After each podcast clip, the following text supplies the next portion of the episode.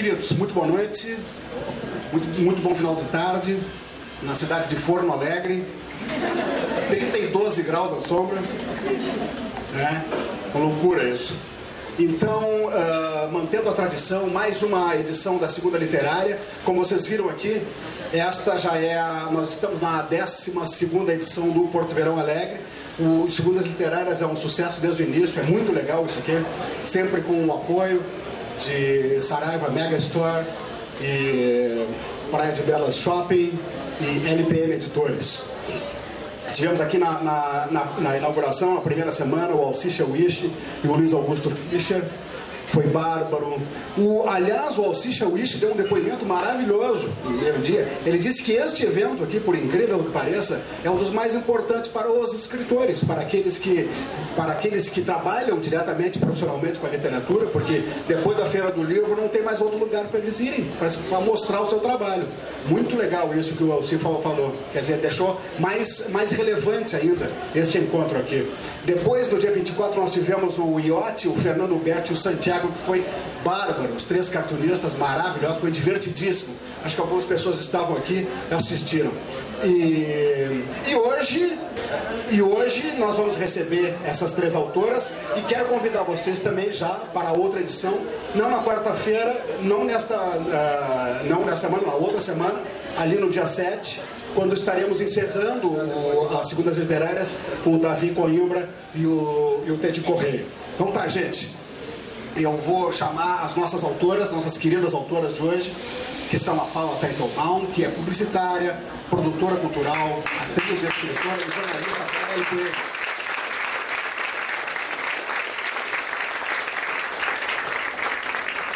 E agora eu vou chamar para o seu aplauso também a Cláudia Tages. É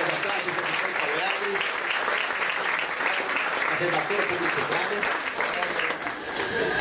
E por último, vamos chamar a Marta Medeiros, uma salva de palmas, que é uma das mais importantes cronistas do Brasil.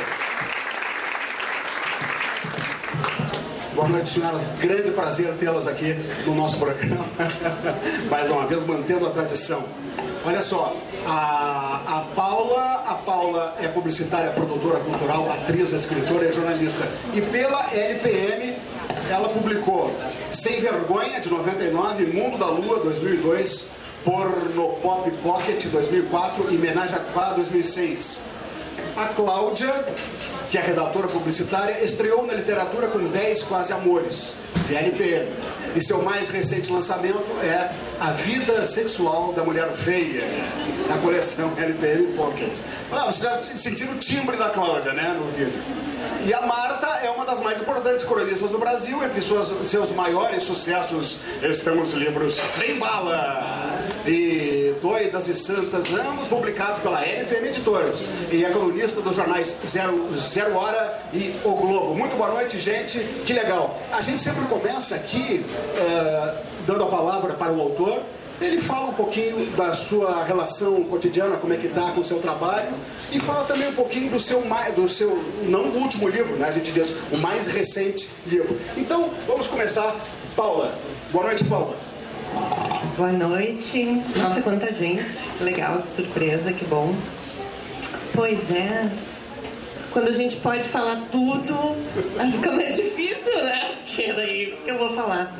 Uh, bem, é um prazer estar aqui com as minhas amigas, que além de colegas escritoras são amigas, e isso é muito bom. Uh, entre os livros que eu tenho publicado pela LPM de poemas, eu escrevo, eu vivo de escrever, né? E agora trabalho também na, na LPM, no, no, no, núcleo de comunicação, onde a gente faz coisas como esses vídeos que vocês viram aqui. E se diverte com isso também. E eu escrevo alguns livros uh, de encomenda, né? O que que o, Oscar disse, ah, o que que eu estou fazendo? Eu vinha pensando aqui que eu podia fazer um livro também de, de coisas inacabadas, deixar para as pessoas escreverem assim, fazer. Porque eu tenho contos que eu não termino, tenho romances que eu não termino. É, a gente podia fazer assim, deixar para aí vocês terminariam tudo aquilo que a gente deixou inacabado. Mas o que eu quero publicar, que eu tenho pronto, mas assim, ainda tem que me distanciar um pouquinho uh, disso para ver se realmente eu, eu acho que está suficientemente bom. É um, um livro de sonetos porque todos os meus livros que eu publiquei sozinha, né, assim, que, que, como autora, que não, não fazem parte de uma coletânea, eles são de, de poemas, poemas soltos.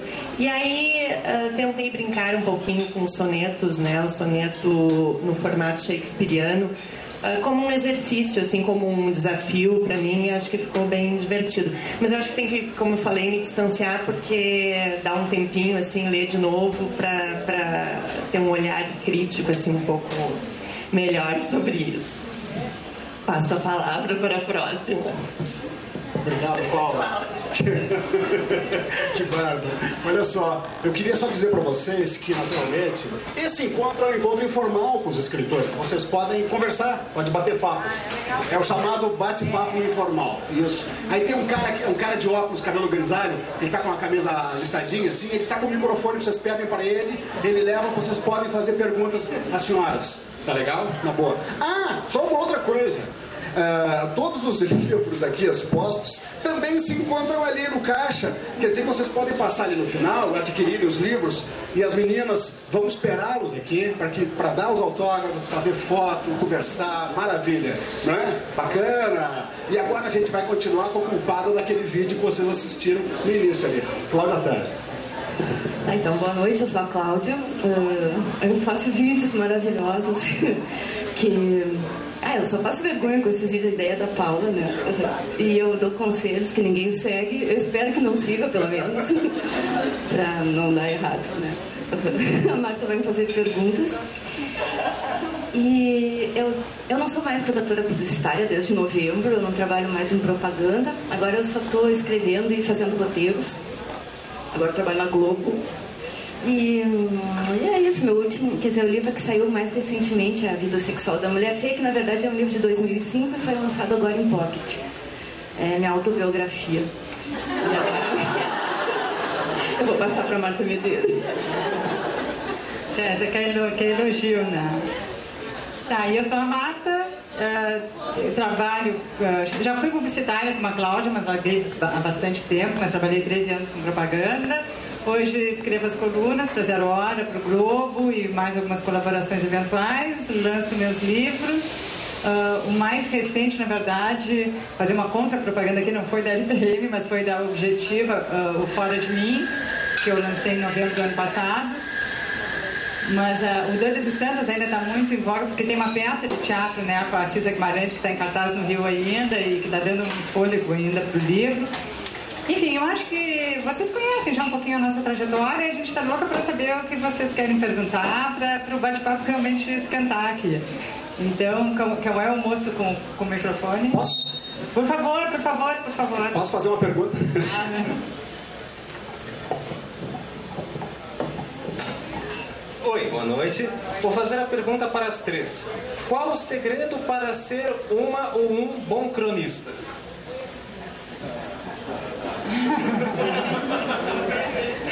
Ai, tudo que, assim, que a gente imagina que tem uma fórmula, não tem. Né? Eu vou começar dizendo o, o mais imponderável. É, é sorte também, porque tem muita gente boa escrevendo. Isso é uma coisa impressionante. Tem muita gente boa escrevendo e pouco espaço na, na, nas mídias tradicionais, né? Na, nas redes sociais ainda as pessoas podem se colocar mais, mas numa mídia tradicional, como um jornal, é um pouco espaço para tanta gente legal que tem aí. Então tem elemento sorte. Claro, Uh, prática, né? Porque a gente não nasce cronista. Eu mesma, a primeira crônica que eu fiz, eu nunca tinha escrito nada e, e, e aprendi na prática mesmo. Então é ralação, é escrever bastante, uh, ousar, né? Não, é, se, não, não, tem que ter muito pudor. É uma vitrine, jornal é uma super vitrine, então tem que botar a cara para bater mesmo. Às vezes a gente vai acertar, às vezes, às vezes a gente vai errar, mas uh, tem que ir sem pudor. Claro tem que ter talento, tem que ter o dom, mas isso tudo é trabalhado, né? Não existe um dom que nasce pronto e que já é um cruste, assim, desde nascer. Não, tem que uh, batalhar muito. Acho que tem que ter um pouquinho de objetividade, jornal é uma leitura rápida, né? O humor sempre ajuda, mesmo se tratando de assuntos sérios. Se tu tem um, um, um olhar assim que, se tu não te leva muito a sério, vai dar mais certo, sabe? Se tu consegue rir de ti mesmo e das coisas que tu está dizendo. São vários fatores, né? mas basicamente é isso, é ter uma empatia com o leitor, porque no, o bom cronista é aquele que consegue cativar o leitor, na verdade é esse. Então se a gente conseguir essa comunicação, essa, esse jogo da sedução, porque não deixa de ser uma sedução, né? Uh, daí dá certo. Uh, Tá, concordo com tudo que ela falou. E, e outra coisa é que eu tenho uma coluna de 15 em 15 dias e eu noto que quando eu escrevo sobre alguma coisa ficção, ninguém dá, não recebo um e-mail, ninguém, ninguém retorna, ninguém gosta.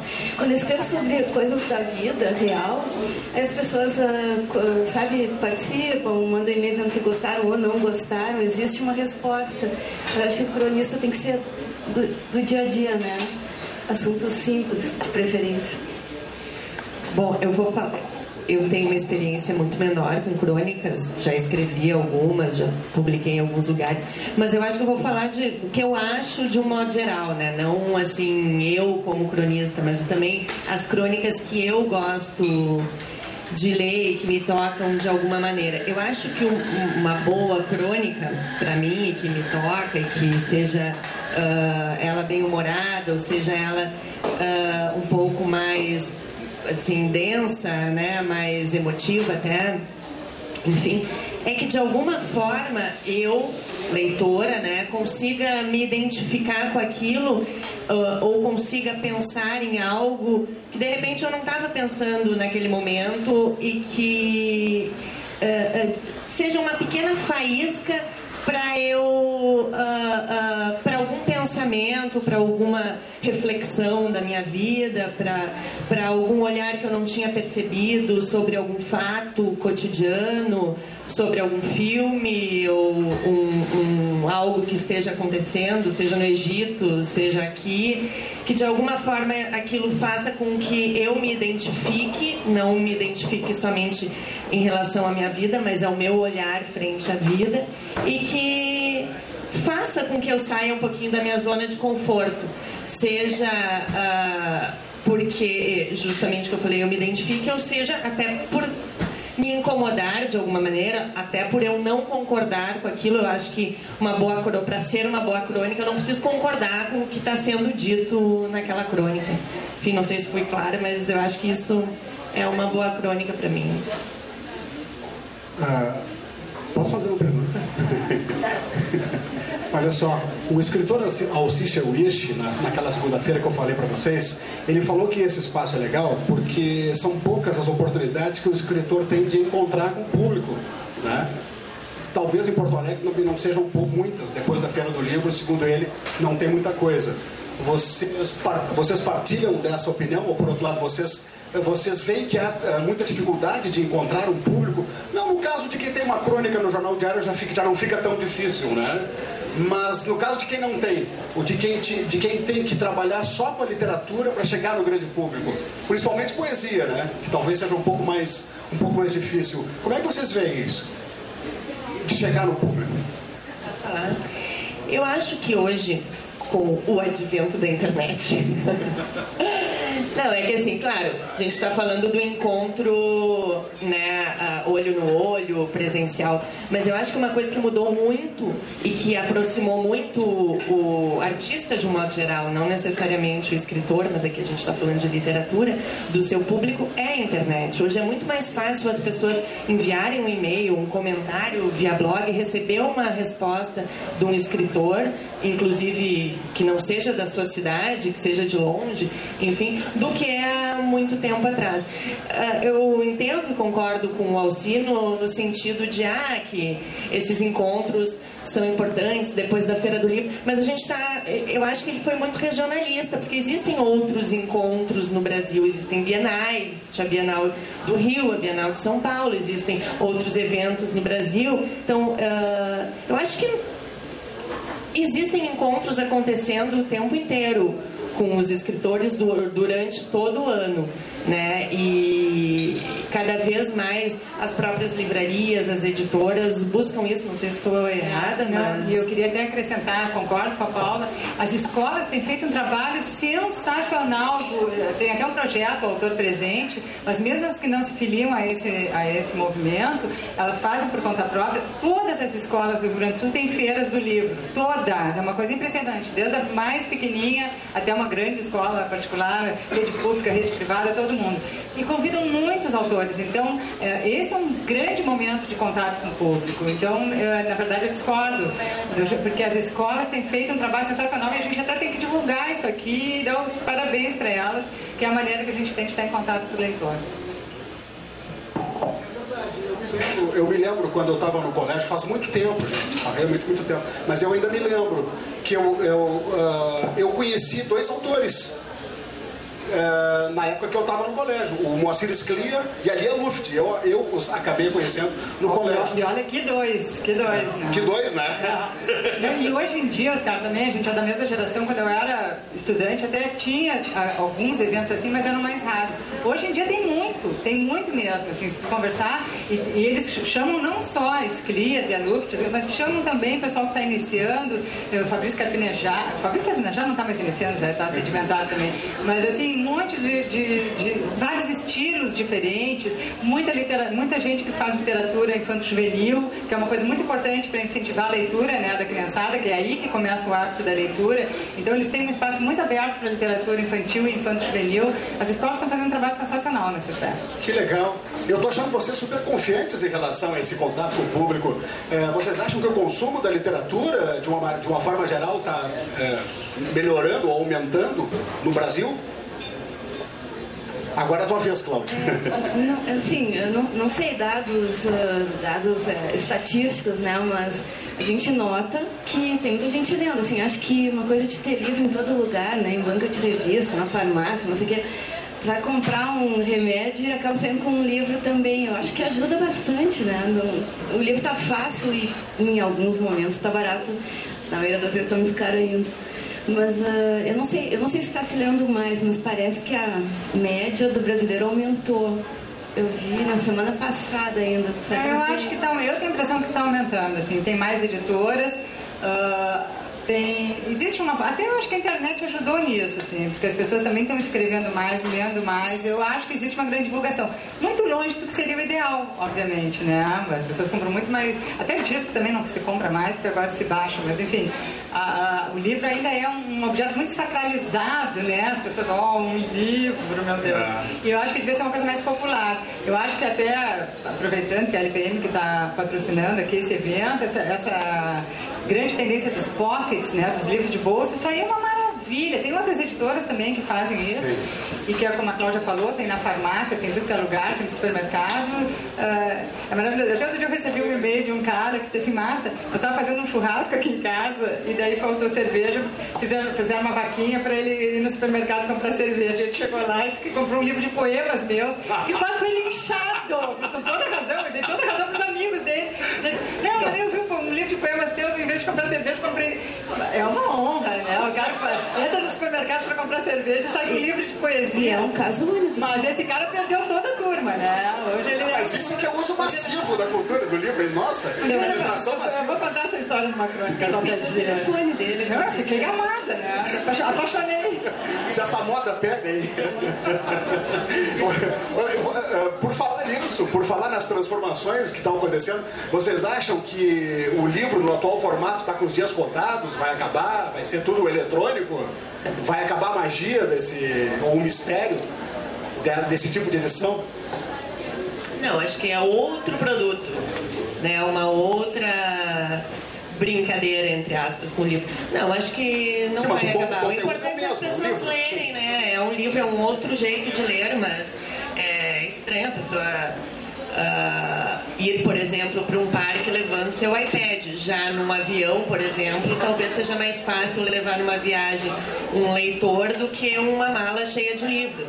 Então, acho que são uh, adaptações a uma nova ah, realidade. Mas é verdade, entendeu? porque hoje, na, comprando um livro na Amazon custa uma bagatela. É, é mas muitos, muitos livros são tem o preço um pouco um pouco mais baixo, 20% mais baixo, não é tão mais baixo. E eu acho que uh, as pessoas não compram e-books ou não vão começar a comprar enfim, porque é mais barato, mas justamente porque é uma outra forma de tu ler em um outro momento ou um outro tipo de livro que tu não tens acesso na livraria e porque, querendo ou não, é muito rápido. Por exemplo, sei lá, ah, eu me deu vontade de ler o Topless da Marta. Agora, Sabe assim, a pessoa virou. Ela vai ali e pode baixar na hora. Ela não precisa ir até a livraria. Não estou defendendo os e-books, eu só estou dizendo que é um. Não adianta a gente negar, porque não, é um. Paula, eu, eu, eu, eu não gosto. Deixa eu só concluir. Deixa eu só concluir. Eu não gosto de ler, até porque é uma luz que vem, é um outro jeito. Mas tu já pegou um iPad e viu um livro?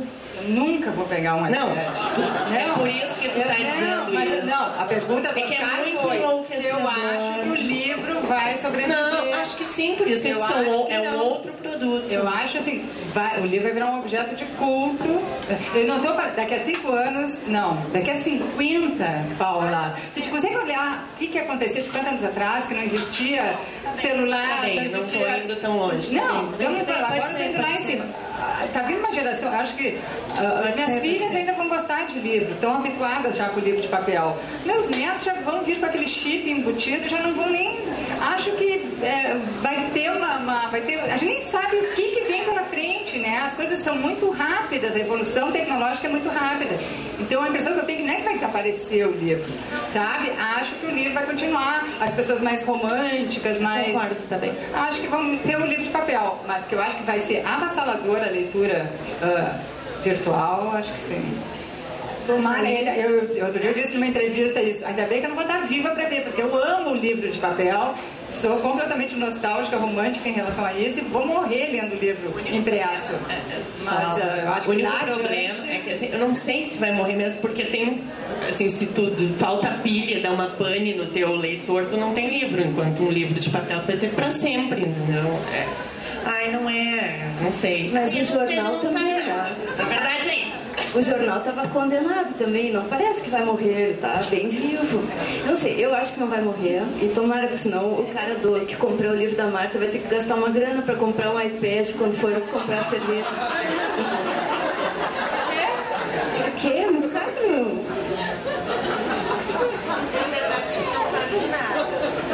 E sem falar que o mundo vai acabar em 2012, né?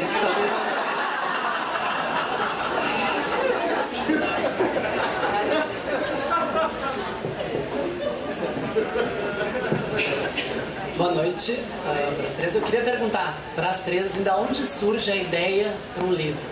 Da onde vem? Se é alguma inspiração, alguma coisa?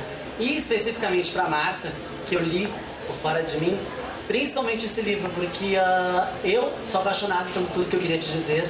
Já te falei uma vez que para mim é um livro que me tocou muito de várias maneiras diferentes. Mas o Fora de Mim. O Márcio?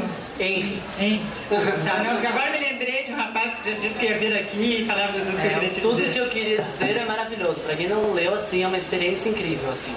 É verdade, é uma experiência que tem sentimentos mais diversos, assim. Eu me emocionei. É, mas é maravilhoso. Mas o Fora de Mim, eu tenho N amigas que assim disseram assim, o quanto se identificaram principalmente com a dor com aquele primeiro momento assim, ó, que elas diziam sempre assim, eu não, eu não conversei com ela, como é que ela escreveu isso? Ela tá me descrevendo aqui, então eu queria saber de vocês, da onde surge a ideia para escrever o um livro e no teu caso, assim, fora de mim, da onde surgiu realmente? Uh, não, da minha parte, uh, os livros começam de uma, de uma inquietação pessoal. Tá? Eu não consigo pensar assim, ah, vou escrever a saga de uma família judaica, ou vou escrever a história de um assassinato que aconteceu 40 anos atrás. Não consigo ir tão longe de mim, sabe? Eu admito o meu auto, pessoa autocentrada e, e geralmente começa por alguma coisa que me incomoda, o divã foi assim. O tudo que eu queria te dizer, que tu citou, foi o livro mais ficcional realmente, porque como era um livro de cartas, eu, eu criei um personagem para cada carta e personagens muito distantes da minha realidade. Então tinha um suicida, tinha uma senhora de 90 anos, tinha um guri de 17, cada um vivendo um drama pessoal. Foi o maior exercício de criação que eu já fiz. E por isso que eu gosto tanto dele, talvez pelos mesmos motivos que tu gosta, porque ele é muito rico nesse aspecto, né? 35 cartas diferentes com 35 histórias diferentes. É quase como se fosse um livro de contos, só que em formato de carta. Mas os outros três, na verdade eu só tenho quatro livros de ficção. Os outros três vieram de inquietações pessoais. Então o pontapé inicial vem dessa minha inquietação. Fora de mim, por exemplo, eu estava, eu comecei a escrever ele dois anos atrás, eu estava passando por uma dor amorosa mesmo e comecei a botar aquilo no papel. Depois essa dor passou, mas já tinha dado o pontapé inicial e segui no mesmo tema e daí totalmente, vira totalmente fictício. Mas o, o sempre o pontapé inicial é de uma, uma, uma inquietação minha pessoal.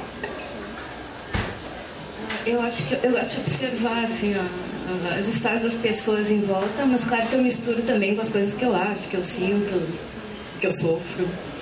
E, mas, mas principalmente eu gosto de observar as pessoas. E tem até um filme do Woody Allen, aquele Desconstruindo o Harry, que o, a matéria-prima do, do, personagem principal é a vida das pessoas e volta e meia ele toma uma surra na rua porque as pessoas se reconhecem. E às vezes eu acho que vai acontecer comigo isso também. Bom, eu não tenho muita experiência com a prosa. Tudo que eu, a, a minha experiência é toda inacabada. E, a não ser livros que eu escrevo junto com o Eduardo Bueno, que são livros de pesquisa mais históricos. Já escrevi seis livros junto com ele. São livros que não estão à venda, uh, infelizmente.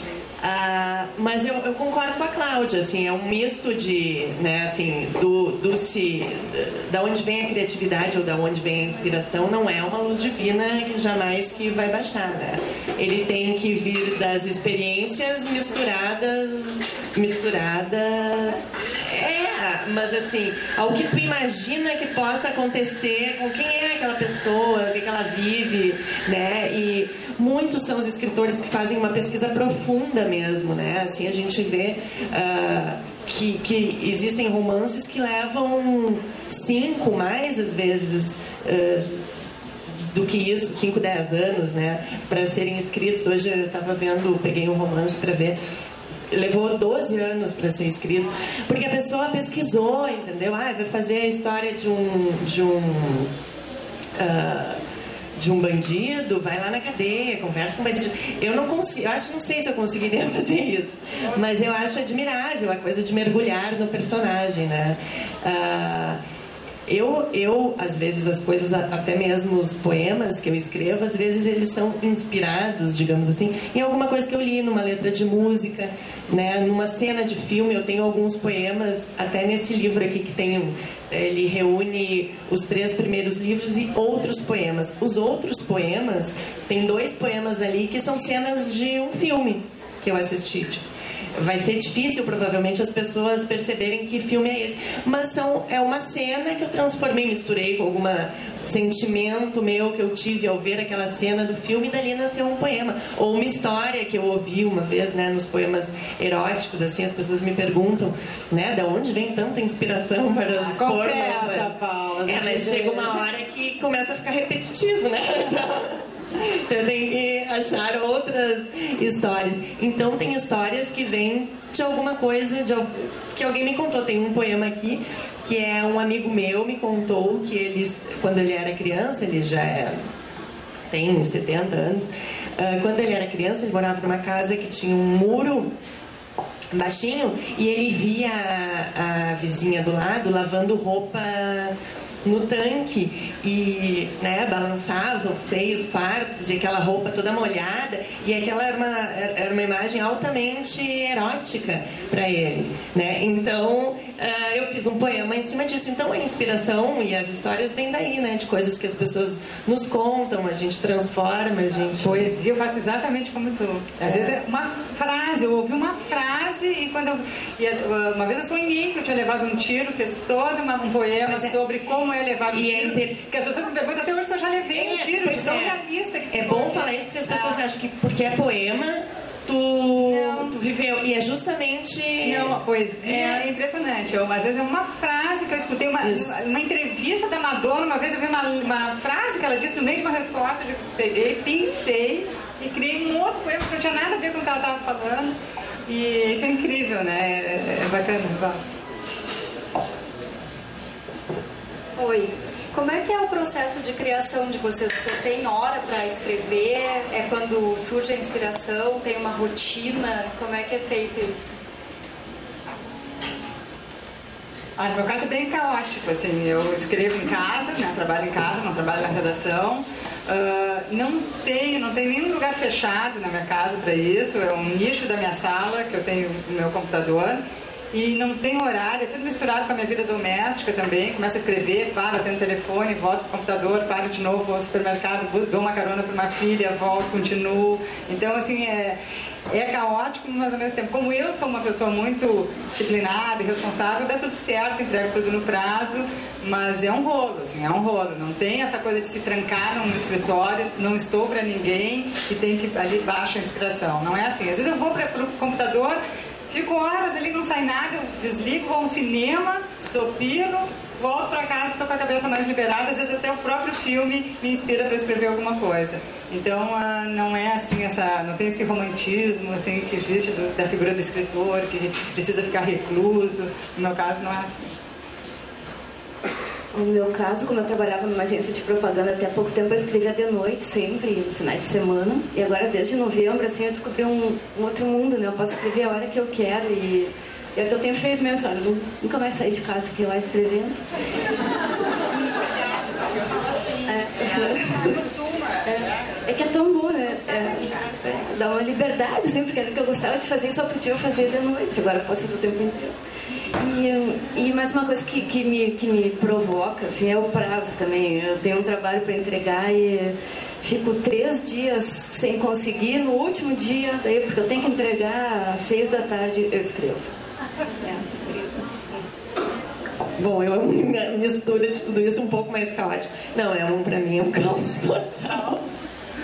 É, eu não tenho a menor disciplina na menor, assim, mas normalmente de noite é quando eu sento mais para escrever. Mas também tem períodos que eu escrevo toda noite, tem períodos que eu fico um tempão sem escrever, que eu me sinto cansada e não quero fazer nada, enfim.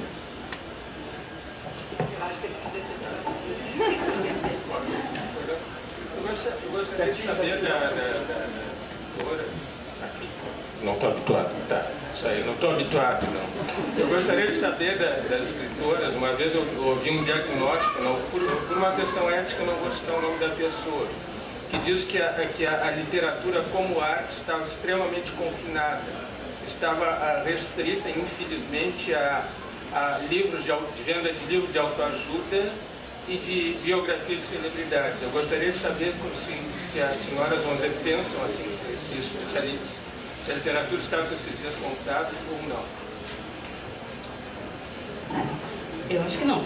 Porque uh, se tu pegar a lista dos mais vendidos, tá tirando a Marta, tem só esse livro de iraniano, livro de não sei o que, né? Livro de muçulmano sofrendo, né? Com todo respeito aos muçulmanos que sofrem.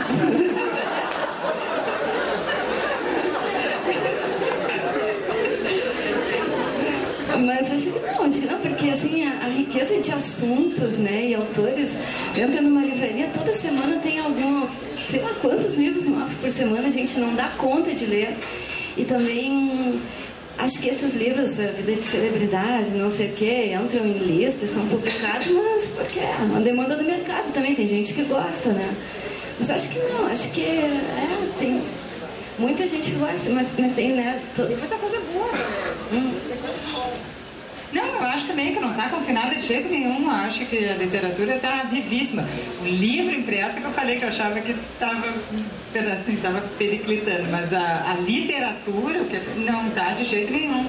Acho que tem espaço para todo mundo. Claro, só que uh, pessoas, a gente está vivendo hoje uma sociedade muito preocupada com a utilidade das coisas. Né? Ninguém quer gastar dinheiro com alguma coisa que não seja útil. Isso é um equívoco, né? porque a arte, uh, a utilidade da arte é muito subjetiva. Né? Mas as pessoas não querem uma utilidade objetiva. Então, claro, os manuais de autoajuda, como ser feliz, como ganhar dinheiro, como manter o seu homem, como não sei o quê, acabam tendo uma demanda muito grande.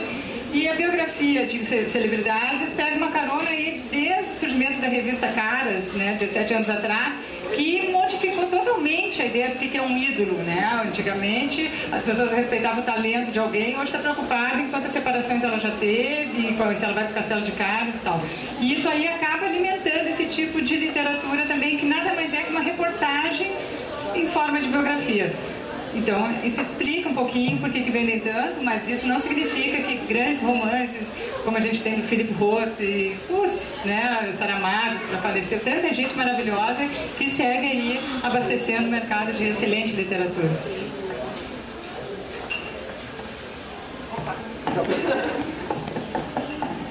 Boa noite, meu nome é Ricardo. Eu tenho, na verdade, duas perguntas contidas em uma só. A pergunta é a seguinte: até que ponto a literatura de vocês três é autobiográfica? E a partir de que ponto ela é autobiográfica ou deixa de ser autobiográfica? Até que ponto e a partir de que ponto ela é autobiográfica e deixa ou, e, ou deixa de ser autobiográfica? Existe um limite? Existem limites? Existem limites? Eu acho que esse limite não é assim, né? Uh, não existe um muro ali separando. No meu caso, como eu falei, a coisa se mistura, né? Eu pego uma história que, que eu ouvi, que eu li, que alguém me contou, e eu dou a minha versão daquela história por um lado, né? Como eu imagino que aquela pessoa sentiu, como eu imagino. Então é, é muito de é, como sou eu que estou escrevendo, como eu não sou outra pessoa. Até já escreveu tem um poema sobre.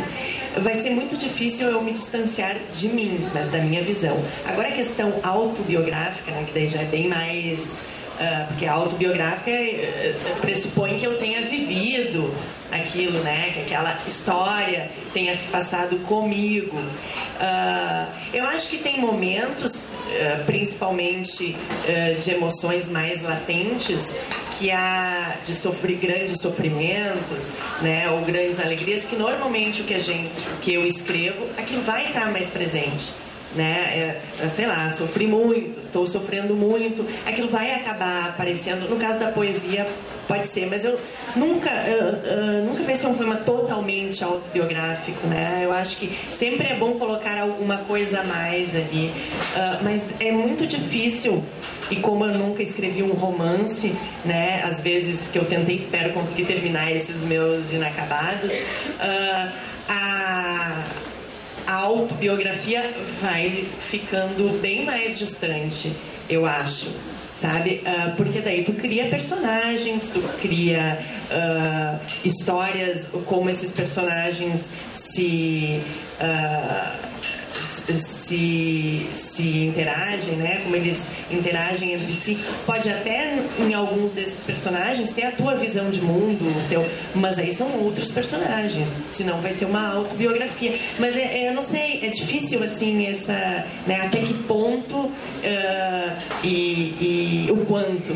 Né? Eu acho que sempre vai ter um pouco de mim na minha literatura, né? Afinal, tem o meu estilo também de escrever, digamos assim, ou o estilo que eu busco para mim, e alguns, daqui a pouco, alguns poemas ou algumas crônicas vão ser toda, uh, autobiográficas, mas é que nunca vai ter acontecido exatamente daquele jeito, né? Sempre vai ter alguma coisa um pouco diferente, um pouco de fantasia, um pouco, até porque tu precisa lidar com palavras, escolher as palavras, o ritmo, a fluidez daquele texto, senão simplesmente ia ser um né, ia ficar sem graça, é, ia ser uma reportagem, não uma, uma literatura, né? Enfim, não sei se eu respondo.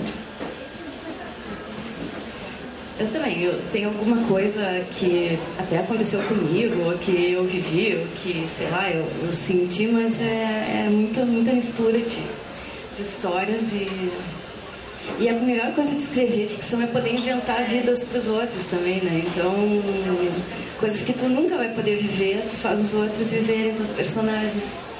Eu acho mais divertido do que, do que eu ser meu. Se bem que a Marta tem ela, uh, né? É, eu sou bem autoral, eu gosto, sai de dentro mesmo, é exorcismo, põe os demônios para fora. E E claro que é bem que a Paula disse, a gente mistura também, porque é uma delícia a gente poder até criar finais que a gente gostaria que tivesse acontecido e não aconteceram. A gente fica, é meio Deus ali na hora, né? A gente consegue mudar um pouco a nossa própria trajetória, a gente inventa um personagem de si mesmo que não vai ser realista totalmente, nunca é totalmente realista. Mas uh, eu queria fazer uma defesa assim, de gente que escreve sobre si. Um dos maiores livros do ano passado foi O Filho Eterno, por exemplo, do Cristóvão Tessa, que é uma história pessoal dele, mas com uma riqueza na literatura, na maneira que foi contado sobre a história de um filho que ele teve tinha problemas. E, e aquilo ali é literatura de alta qualidade, independente se está baseado numa história real ou se não está, entende? Eu acho que isso é uma curiosidade que o leitor tem, com, totalmente legítima. Mas o que a gente tem que perceber mesmo é o resultado final, sabe? Independente se aquilo ali tem a ver com a vida do autor, se aquilo ali é totalmente inventado, não importa. O que importa é que seja um texto cativante, isso é que importa. A história tem que ser boa, né? No caso do Gustavo Antes, ele tinha uma história na mão para contar e dividir, né? É. Meninas, em primeiro lugar, em nome do, do, do Rogério Beretta, do Oscar, pessoal do Porto Verão, aqui da Saraiva, do, da LPM. Queria agradecer a presença de vocês aqui. Não estou me despedindo, só estou aproveitando o ensejo. É, vocês que têm participado já há mais tempo e estão vendo que isso aqui está cada vez está é, tá, tá aumentando, né? Está ficando é, Está tá chegando ao público né, essa proposta. Mas eu queria fazer uma pergunta para as minhas amigas, que é a seguinte: nós todos, nós todos, a Paula não, não tanto, né, porque a Clarinha ainda está pequena, né? Mas nós todos estamos é, num processo criativo que já vem de, alguma, de algum tempo, né? E tu tem duas filhas, Claudinha tem um menino, né? e eles estão ali, e eles estão se aculturando ao nosso lado. É, é uma coisa que me inquieta e que eu quero provocá-las a respeito da crítica. Né? A crítica, quando ela é feita de uma forma técnica, profissional, ela é altamente é, aceitável e necessária. Mas lá pelas tantas, os nossos filhos, eles começam a criticar. Eu não estou querendo me meter na vida pessoal de ninguém. Eu só estou falando como é que funciona para vocês a crítica né, feita por, pelos filhos, pelas, pela, pelo filho, pelas filhas, é, já manjando da coisa. Né? Como, é que, como é que se lida com isso em casa?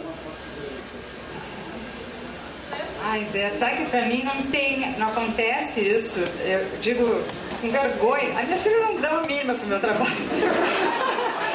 Olha, tem muito mais leitores fora de casa do que em casa, isso pode certeza.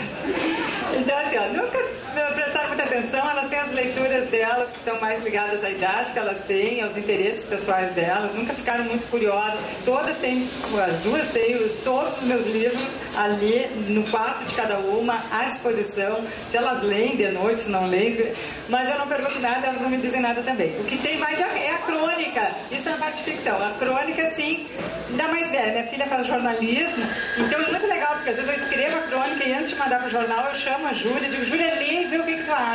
Mas aí não é crítica, é uma colaboração maravilhosa, porque ela diz, ah mãe, ah, esse, achei muito careta essa parte aqui, ou ah, é, isso aqui eu achei meio confuso. E daí ela me dá um norte, e na 90% das vezes, mais até, ela está correta, eu mudo em função da, do que ela fez. Mas daí é uma crítica, como tu falou, hiper positiva, porque daí é o olhar de uma jovem, né? É isso. Não é a crítica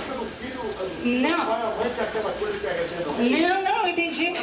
Mas eu estou dizendo, eu tenho essa experiência pequena em casa e estou tendo mais agora em função da crônica. Ficção, não tanto, apesar de que elas viram filme de van, por exemplo, tudo, curtem, mas não, não fazem muitas observações, assim, sabe? Elas têm bem separado, acho, o papel de mãe e de escritora, assim. Para elas, eu sou aquela mãe chata que pede para juntar a roupa no, no quarto e que está na hora de acordar. Essa é a mãe presente mesmo. É quase como se a literatura fosse, assim, uma coisa bem paralela e meio distanciada até delas. Mas a parte da crônica, a Júlia agora, que faz faculdade de jornalismo, está colaborando mais, o que eu acho uma delícia. Também, assim, ele chega a dizer, ele tem 18 anos, ele chega a dizer, eu sou muito tosco para ler o que tu escreve, mas um dia talvez eu leia. Não se interessa, não tem a mínima. Acho que eles, agora nós estamos fazendo tricô aqui psicanalítico, e eu acho que eles ficam meio inseguros de ver o nosso papel fora do papel de mãe, sabe? De repente vão descobrir ali uma mulher sexy, ou uma... e isso talvez seja meio perturbador. Às vezes eu penso nisso, quase como se vê, como ver uma mãe atriz beijando um ator na novela, de repente não quero ver a novela. Eu sei de gente, de que os filhos não querem ver a novela porque acho que ficam meio perturbados ver oh, a mãe é uma psicopata, é... Pode acontecer isso, talvez, em literatura. Eu estou especulando aqui, não tenho, mas acho que pode acontecer de a gente sair um pouco daquela, daquela, daquele personagem que elas estão tão acostumadas e que dá tanta segurança para elas, e, e daqui a pouco a gente pode externar ali um lado que eles se perturbem um pouco. Mas, claro, são adolescentes, isso vai passar naturalmente. E outra coisa talvez possa acontecer, que o meu, pelo menos, me trata como se eu fosse a pessoa mais idiota do mundo, assim, não sei nada, né? Eu sou completamente imbecil. É normal, é normal. Talvez ele até esteja certo, né? E se ele ler alguma coisa que eu escrevi concordar, talvez seja uma... Ai, seja uma decepção para ele, né? No final. Está aqui para para me confrontar e não para concordar comigo. A Clarinha, de 8 anos. Nove. Eu espero que ela não leia esse livro. Só isso. Por enquanto ela não se interessou.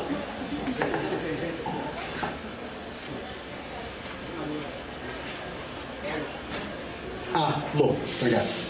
Alô? Ah, boa noite, meu nome é Mar. Né, Xará? Bom nome. Bom nome, né? Forte, poderoso.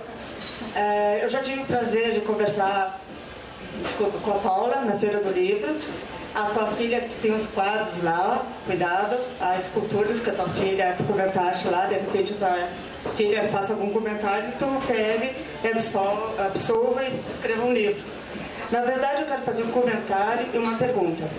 É, vocês, olhando vocês três aqui, é uma fonte de escrever uma peça teatral. Porque vocês são. Vocês têm uma ligação muito forte. Passou isso aí. Eu não sei se vocês conhecem há anos ou não. Então, é bem interessante. Eu acredito que outras pessoas aqui devem pensar a mesma coisa. Ah, elas três, né? Vou até dizer, a Cláudia, então, nem se fala, né? Ela sempre está com a resposta assim, né? Ela sei, babá, babá. Eu queria saber, é, qual, é, vocês tiveram alguma crise literária de algum livro, vocês olharem e queria jogar o livro.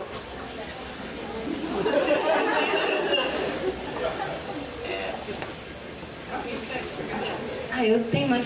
Deixa eu se aqui. Se eu falar. Não falo, não posso falar, mas eu.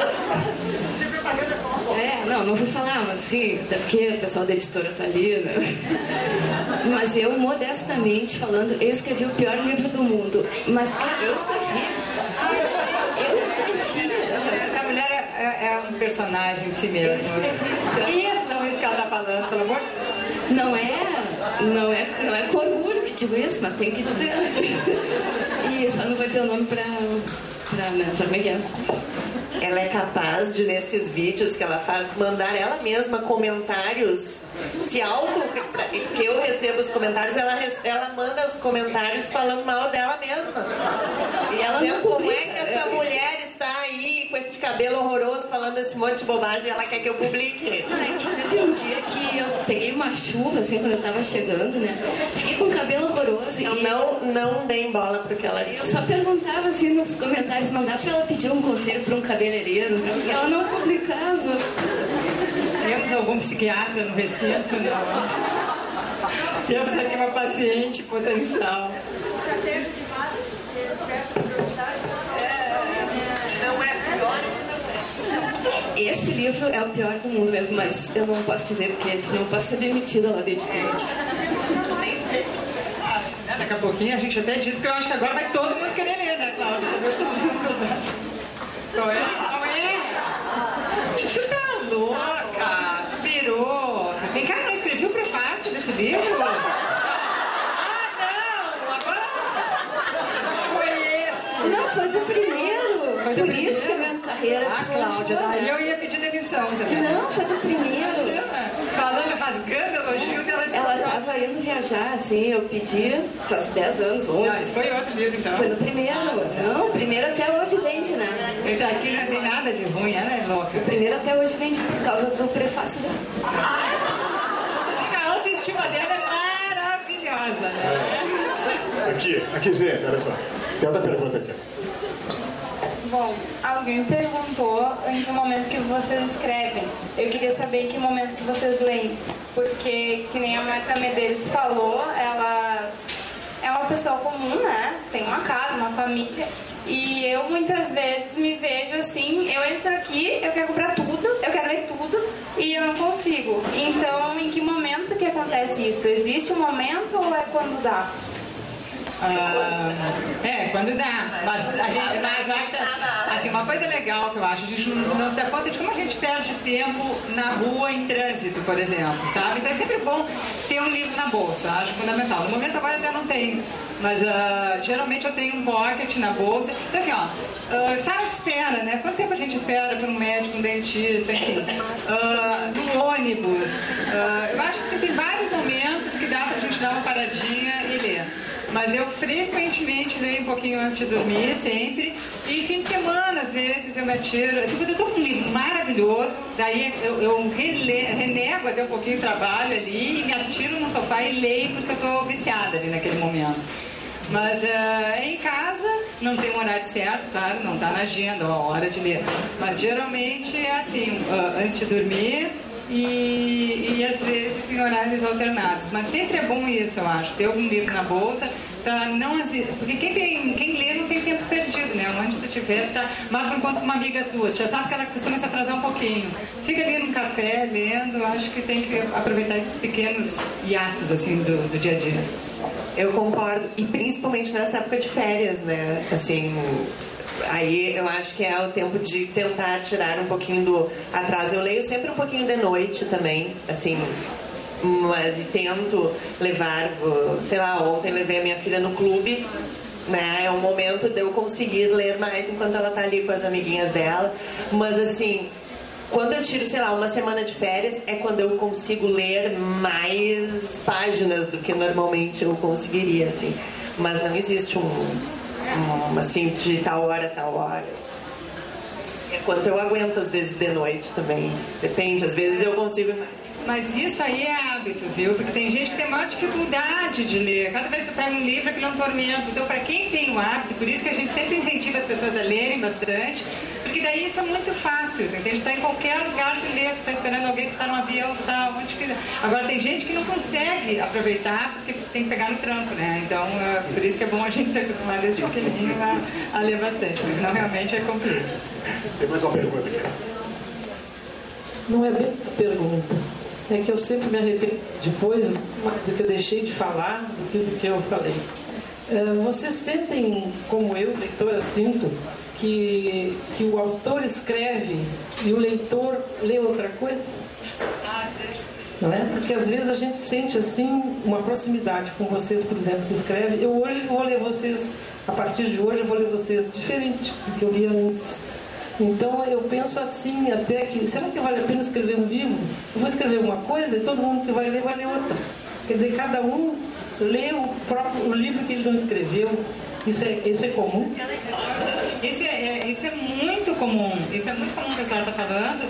E, e eu, por quê? Porque a gente, eu já notei assim, textos meus, quando são lidos, um determinado texto, se é lido por alguém que está numa fase maravilhosa da sua vida, lê aquilo como uma coisa para cima, assim, fica, fica super empolgado. Se a pessoa está passando por uma fase muito melancólica, passando por um grande problema, de repente pode dali despertar mais melancolia ainda. Quer dizer, as pessoas leem a si mesmas, não tenho nenhuma dúvida, assim, sabe? Elas fazem uma tradução, quase como se fosse uma tradução do português do autor português dela. Né, assim, fazendo uma metáfora. É mais ou menos isso. Isso acontece muito. Às vezes eu acho que eu fiz uma crônica super contundente, e as pessoas acharam aquela coisa, ah, como que foi engraçada. De repente, quem leu estava no estado de espírito X, quem está no, no estado de espírito Y vai ler de outra maneira. Isso acontece muito. E isso até aí tudo bem. Tem aqueles que entendem tudo errado. Ironia, por exemplo, é um pecado fazer em texto, porque geralmente as pessoas não entendem que tu está fazendo uma ironia, acham que realmente tu está falando mal de alguma coisa. Então isso é, às vezes é, é, complicado, mas é o risco que se corre, né, de quem, é o risco de quem escreve.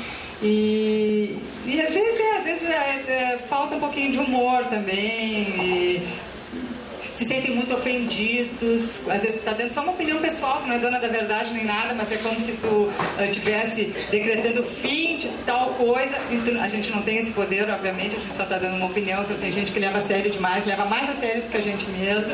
Então tem vários tipos de reações. Mas é bom que isso aconteça, né? É como o que a Paula estava falando antes. A gente está aí colocando ideias no papel e gerando reflexões das mais diversas. As pessoas não têm que concordar com a gente. Isso é fundamental. Ninguém tem que concordar com ninguém. A gente está ali fazendo o nosso papel e o leitor faz o dele, que é o de criticar, concordar, discordar, enfim, pensar a respeito do que foi levantado, não necessariamente dizendo amém. Só vou complementar uma coisa que às vezes eu, eh, nesses bate-papos, eu acho que eu já contei algumas vezes, então se eu estiver me repetindo, mas é, tem um texto do Sartre que diz assim, ah, que propõe né, uh, uh, uma pergunta, que uh, se um escritor ficasse, suponhamos, fosse para uma ilha deserta e lá nessa ilha tivesse a certeza, as, as pessoas sempre dizem, não, mas se ele não tivesse certeza, não, ele tem a, a certeza de que jamais ele vai sair de lá. Não tem jeito, ele vai morrer naquela ilha, nunca mais vai ver, vai ver ninguém, o náufrago que não vai sair da ilha. Uh, ele ficaria lá sozinho, o escritor, ele com ele mesmo até o fim de sua vida. Esse escritor continuaria escrevendo, sabendo que ninguém mais o leria, ou não continuaria escrevendo? Né? Não, tu tá totalmente errada. Não, não. Não, é uma questão filosófica, claro que a gente a gente ficaria não vamos entrar nessa discussão, mas o livro é um livro depois tu pode ler e aí discute com com Sartre. uh, é, mas por quê? Porque primeiro porque tu teria tanta coisa para fazer nessa ilha para garantir a tua sobrevivência que não restaria muito tempo, tu estaria muito cansado para isso. E segundo, que não faria sentido tu escrever uh, para outra pessoa, para ninguém ler. Né? Que a arte, deixa eu concluir, que a arte em si, ela só existe, a literatura entra nisso, se existe um receptor. Né? Não existe uma arte de mão única, isso é filosófico. E só existe uma única maneira desse escritor, só existiria uma única maneira desse escritor continuar escrevendo. Se ele conseguisse se distanciar de si mesmo e ler o seu próprio texto como se ele não fosse ele. Então aí faria sentido ele escrever. Porque eu escrever só para mim não faz sentido. Então a literatura, por isso que eu, né, faz sentido continuar a escrever se a outra pessoa uh, vai interpretar de um jeito diferente. Eu acho, concordo com o Sadre, que é aí que faz sentido, entendeu? Porque quando a gente uh, produz arte, e eu acho que a literatura é uma forma de arte, né? A gente sabe. Uh, o artista, o artista ele se desprende do seu, daquilo que ele fez, daquilo que, do seu objeto de arte, e ele ganha o mundo. Não importa a maneira como as outras pessoas vão, vão uh, absorver isso. É, ganhou vida, foi embora, que nem um filho, entendeu?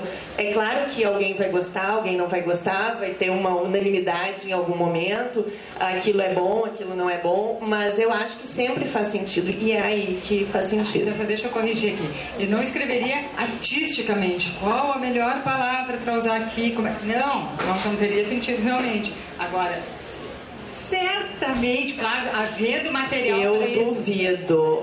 Não, É que, tu, é que tu não consegue imaginar que nunca mais alguém ah, veria aquilo. Paula, eu, eu tenho acho. 19 livros, 19 livros publicados. A minha maior obra está dentro da minha casa e ninguém nunca vai ler. Tu não tem ideia o que eu escrevo para mim mesma. Não, eu não concordo.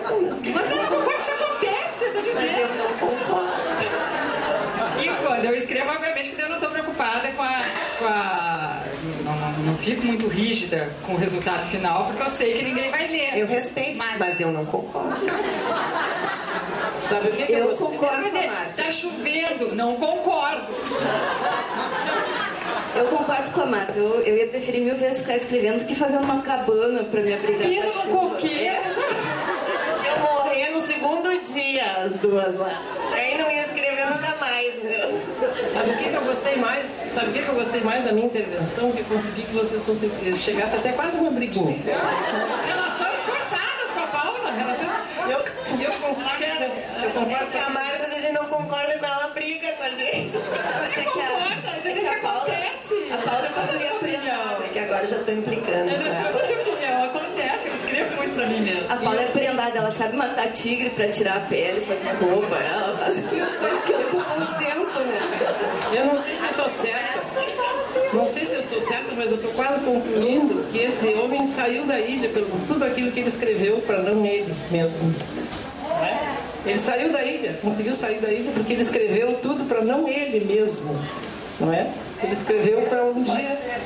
Obrigada, boa noite. Tem mais uma pergunta. Desculpa, querida. Tem mais uma perguntinha.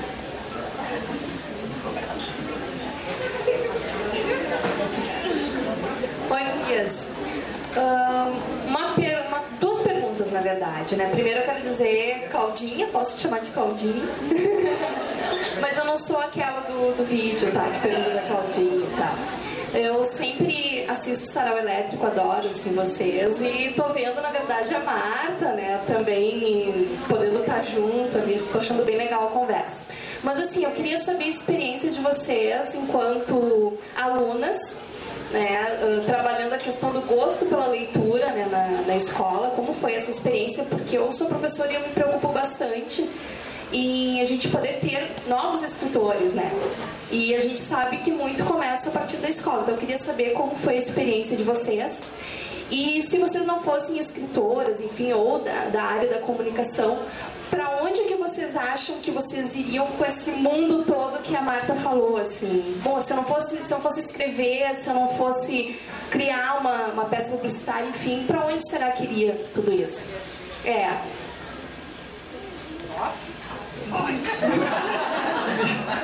Olha lá. Vou ver se tu concorda.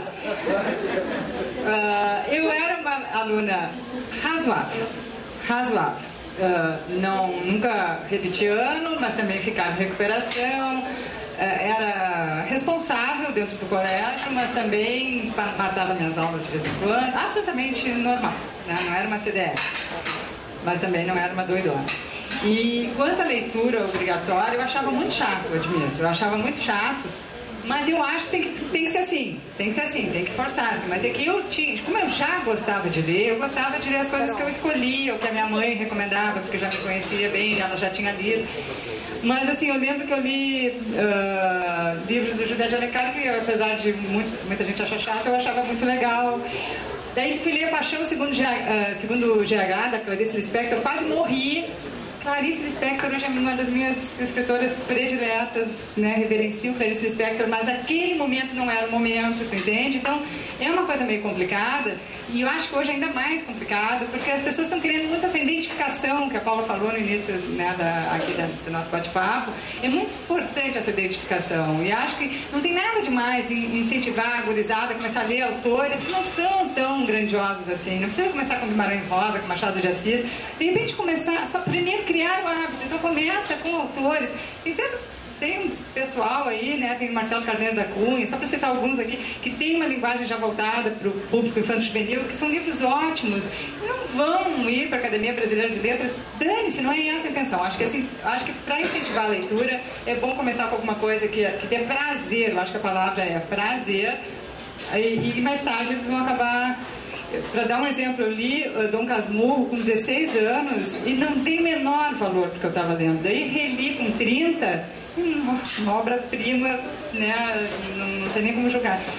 Tudo é. A, a, tem que ter um- uma, um- uma matéria-prima dentro de ti que, que esteja pronta para valorizar o que está recebendo. Eu não sei, às vezes, eu posso estar dizendo uma grande bobagem, porque vocês são do magistério e sabem realmente como é que isso funciona. Mas estou dando a experiência de aluna mesmo, né, que eu fui. Muitas vezes eu achava muito chato e a gente tem uma coisa, tudo que é obrigatório, a gente já tem uma certa rejeição. Às vezes essa, essa obrigatoriedade pode fazer com que a pessoa se afaste do livro em vez de se aproximar. Só pela rebeldia inerente de todo adolescente, né? Ah, tá me obrigando agora que eu não vou ler mesmo. Então eu acho que isso é que tem que ter um cuidado. Agora, se tu der para ele uh, textos que tenham mais a ver com a, né, com, a, com a realidade deles, pode ser que cative e daí, uma vez cativado, pode de repente começar a recomendar, recomendar uma literatura mais uh, substancial. Oi, gente. Olha só, algumas pessoas ainda queriam fazer perguntas, mas infelizmente a chefia mandou encerrar porque está tá, tá no adiantado da hora. Né? A gente foi um pouquinho depois, um pouquinho mais tarde, passamos da hora, infelizmente. Tá bárbaro, adorei. Adorei o programa de hoje, pessoal. Olha só, eu quero agradecer muito a presença das nossas queridas autoras. Quero convidar todos vocês tá, para a próxima edição, na segunda-feira, dia 7, quando estarão aqui o Davi Coimbra e o Teddy Correia. Lamento, quero pedir desculpa aquelas pessoas que me solicitaram o microfone. Infelizmente não vou poder atendê-las neste momento, mas já está assegurada a sua chance na próxima, na, na, na próxima edição. Tá bom, gente? Que maravilha, adorei a questão de que o autor escreve e o leitor pode, pode ler de uma obra bem diferente. Isso é o mistério da arte, né? Serve para qualquer arte. Isso é uma delícia e um privilégio. Gente, quero uma, uma afetuosa salva de palmas para nossas E elas vão esperar que vocês aqui venham fazer os autógrafos e as fotos. E até a própria telefone. Beijo grande.